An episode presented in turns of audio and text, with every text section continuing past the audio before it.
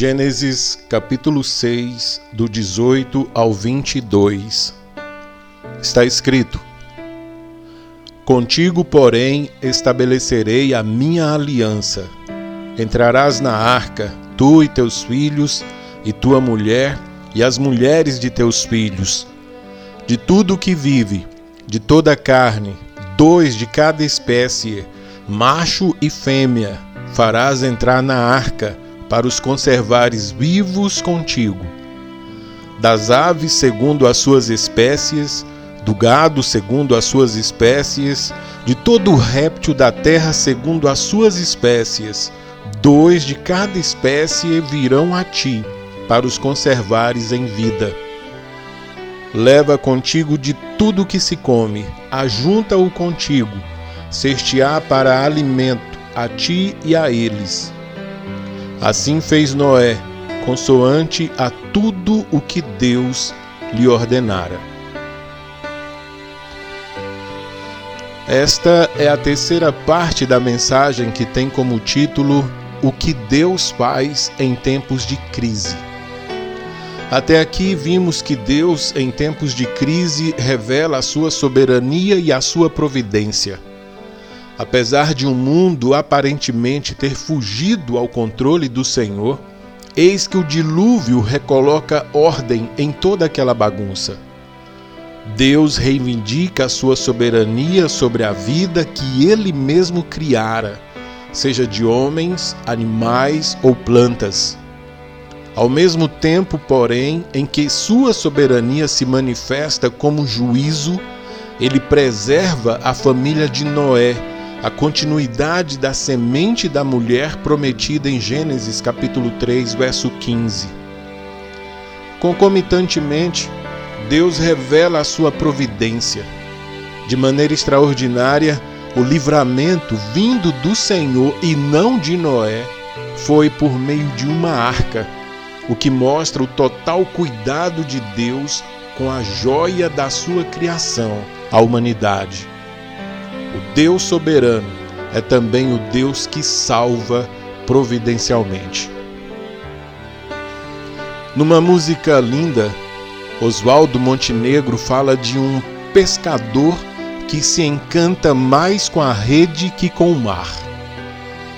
Da mesma forma, há muitos que, ao lerem a história de Noé, se encantam mais com a arca ou com o dilúvio do que com o Deus maravilhoso que destrói o mundo enquanto salva oito pessoas e animais de todas as espécies dentro de uma arca.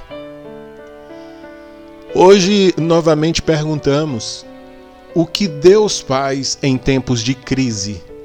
E respondemos: em tempos de crise, Deus revela a sua bondade.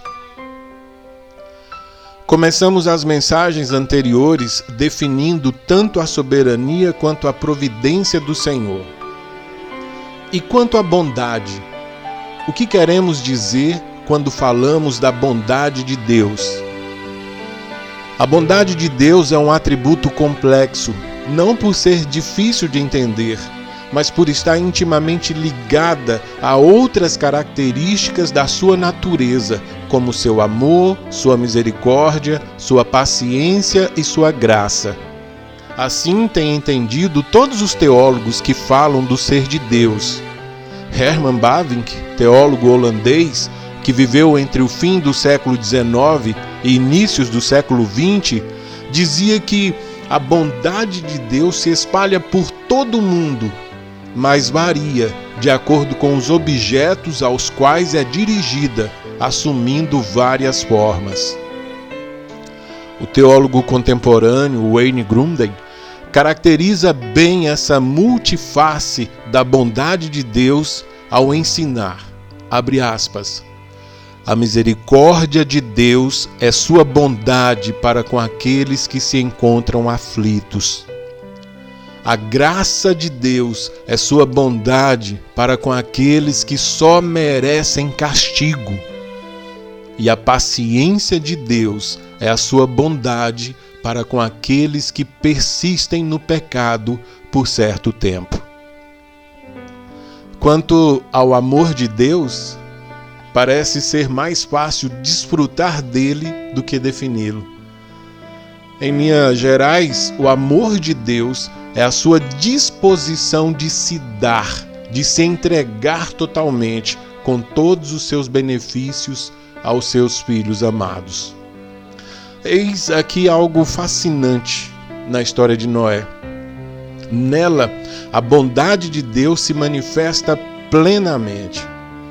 Na paciência, pelo Senhor ter tolerado durante tanto tempo as abominações cometidas e ainda permitir que Noé pregasse as pessoas durante a construção da arca. A sua graça também se manifesta nessa história ao salvar a família de Noé, que, embora descrito como justo e íntegro, claro, também era pecador, mas encontrou salvação juntamente com toda a sua família. A bondade ainda é vista na misericórdia de Deus, ao providenciar livramento não só do dilúvio, mas do medo, da tristeza, do horror que certamente acometeram aquela família ao longo de um ano em que estiveram dentro daquela arca. Estamos presos dentro de casa há pouco mais de um mês, menos de dois meses. Eles ficaram um ano sendo sustentados pela misericórdia de Deus. E claro, a bondade de Deus é vista no seu amor, ao se dar totalmente à humanidade quando estabelece com Noé um pacto. Você pode ver isso em Gênesis capítulo 6, verso 18. Pela primeira vez aparece na Bíblia a palavra aliança. Está escrito: Contigo, porém, estabelecerei a minha aliança. Entrarás na arca, tu e teus filhos, e tua mulher, e as mulheres de teus filhos no decorrer da revelação, especialmente com o patriarca Abraão, aprendemos que a aliança compromete as partes envolvidas com a plenitude do seu ser, seja o homem, seja Deus. Em Gênesis 15, por exemplo, o Senhor reafirma esta aliança com Abraão. Veja em Gênesis 15 os versos 9 e 10.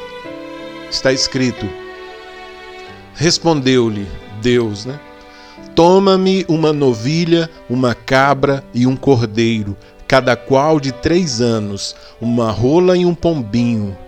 Ele, Abraão, tomando todos estes animais, partiu-os, cortou-os pelo meio e lhes pôs em ordem as metades, umas defronte das outras, e não partiu as aves.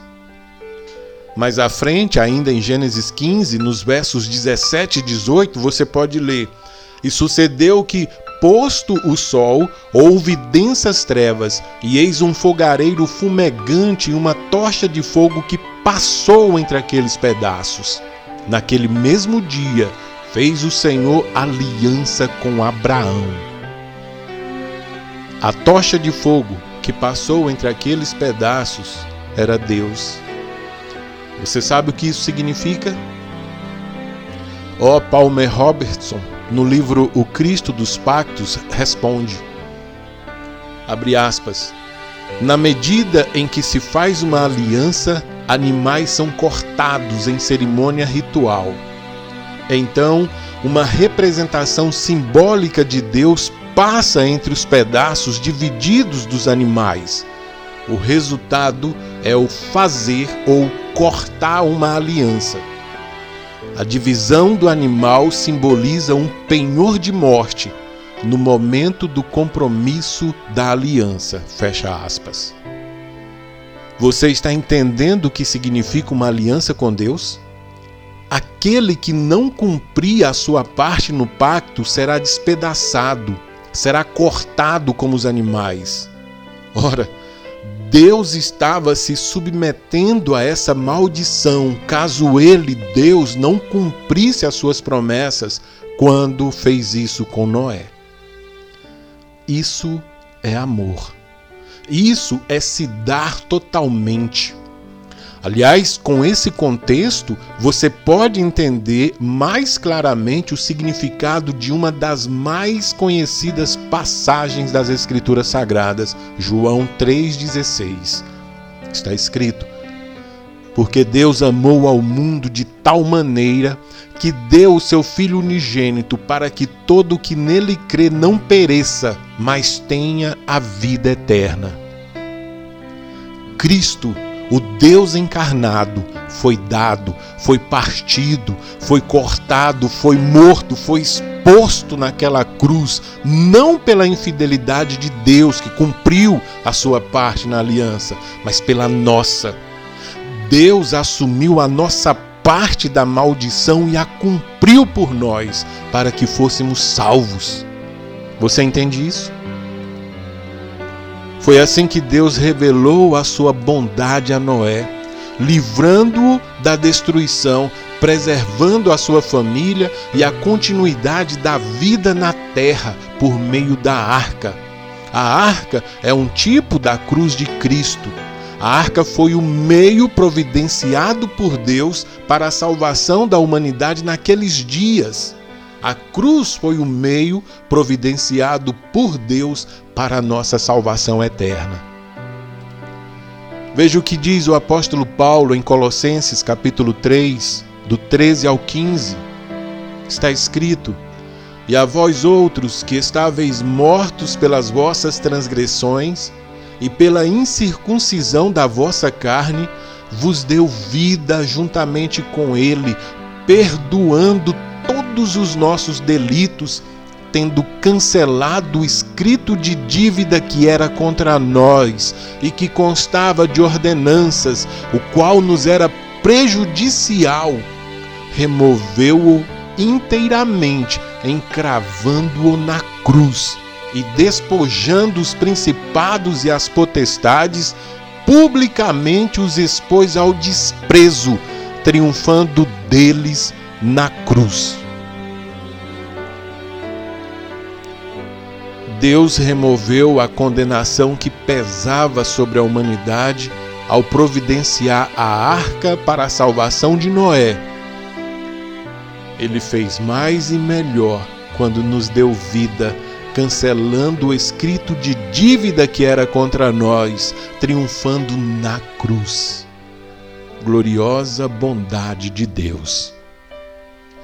O que Deus faz em tempos de crise? Deus revela a plenitude da sua bondade. Meu irmão, minha irmã, coloquemos as coisas na perspectiva correta. Deus não existe para nós, mas nós existimos para Deus. Vou repetir. Deus não existe para nós, mas nós existimos para Ele. Às vezes tenho ouvido orações e súplicas, sobretudo nesses dias de dificuldades pelos quais passamos, em que as pessoas parecem exigir de Deus uma satisfação, um alívio, uma providência. Ora, se Deus nos socorre, é porque Ele livremente o quer fazer. Se Deus impediu que tivéssemos contato com essa doença maldita, é por sua livre vontade. Se Ele permitiu que outros a enfrentassem, foi por sua santa e perfeita vontade.